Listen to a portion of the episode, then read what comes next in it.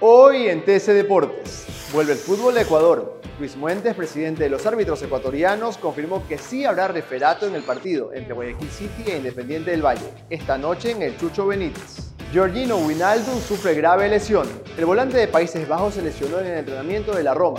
El primer diagnóstico fue fractura de tibia derecha y podría perderse el Mundial. Héctor Lautaro Chiriboga despedido de Macará.